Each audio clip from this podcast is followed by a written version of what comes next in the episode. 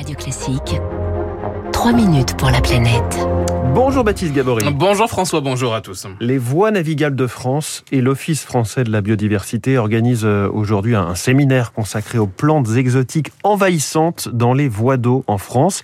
Ces plantes invasives prolifèrent et envahissent les canaux, un phénomène aujourd'hui hors de contrôle selon les professionnels. Oui, ce n'est pas nouveau, hein, mais ce phénomène s'est accéléré ces dernières années avec notamment la prolifération d'une plante exotique invasive, celle qui pose le plus de problèmes aujourd'hui, le myrio Hétérophile, Thierry Guimbaud est le directeur général des voies navigables de France. On a commencé à la repérer, cette plante, euh, sur nos ouvrages, sur nos canaux euh, en 2017. On a repéré en 2017 à peu près 50 à 70 km de zones touchées. En 2020, nous étions déjà à 300 km. Autrement dit, on a une expansion euh, absolument explosive. Par exemple, sur le canal de Bourgogne, dans le canal de la Marne au Rhin ou dans la Somme, cette plante herbacée et vivace originaire des États-Unis n'a pas de prédateur connu en France. Elle se multiplie et finit par former un tapis végétal sur les cours d'eau. C'est une espèce de tapis végétal qui s'installe dans la voie d'eau et qui fait que bien sûr il n'y a plus de navigation euh, possible ou facile ou aisée. Il y a beaucoup de casse de moteurs notamment puisque les herbes se, se, prennent dans les, dans les hélices. Mais tout simplement il n'y a plus de fonctionnement non plus du système des, canaux. Les écluses, tous les dispositifs qui alimentent en eau les canaux sont bloqués, saturés par ces plantes. On commence à, ressembler à, des choses qui ressemblent plus à des marécages au bout d'un moment qu'à des vraies voies d'eau. Avec donc un risque d'uniformisation des paysages et donc un risque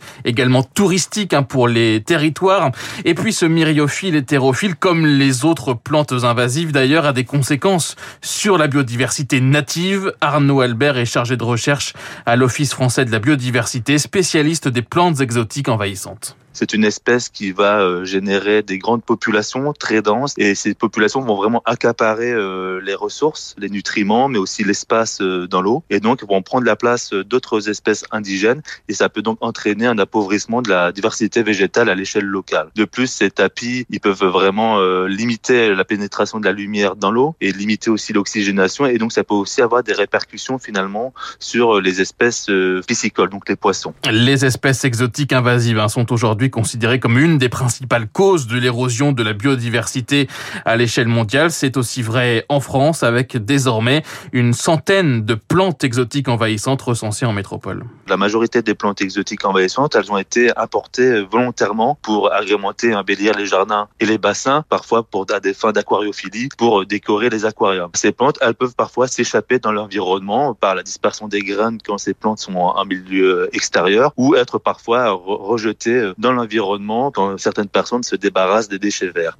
Sur les 6700 km de canaux que gèrent les voies navigables de France, 1450 sont désormais touchés euh, par la prolifération de ces plantes sans, sans solution efficace à long terme. Thierry Guimbaud des voies navigables de France nous faisons ce qu'on appelle du faucardage. Le faucardage, pour prendre une image, on passe la tondeuse au fond de l'eau, quoi, en quelque sorte. Hein. Donc on, on, coupe ces herbes. C'est extrêmement lourd, coûteux. Un curatif plus lourd peut consister à arracher la plante plutôt que de la couper, parce que plus on la coupe, plus on risque de la diffuser. L'arrachage est un peu plus efficace. Il n'est pas totalement efficace non plus. Il est beaucoup plus cher. Il n'y a pas de solution miracle. Et c'est d'ailleurs l'un des enjeux de ce séminaire, réunir tous les acteurs pour tenter de, développer, de développer des solutions pour endiguer ce phénomène inquiétant. Mais quand on regarde ces myriophiles hétérophiles, c'est tout mignon comme nom. Et je regardais sur Internet, ça a l'air tout doux en plus, c'est très joli. Bon, c'est envahissant apparemment, donc on va essayer de s'en prémunir. Merci Baptiste Gabory.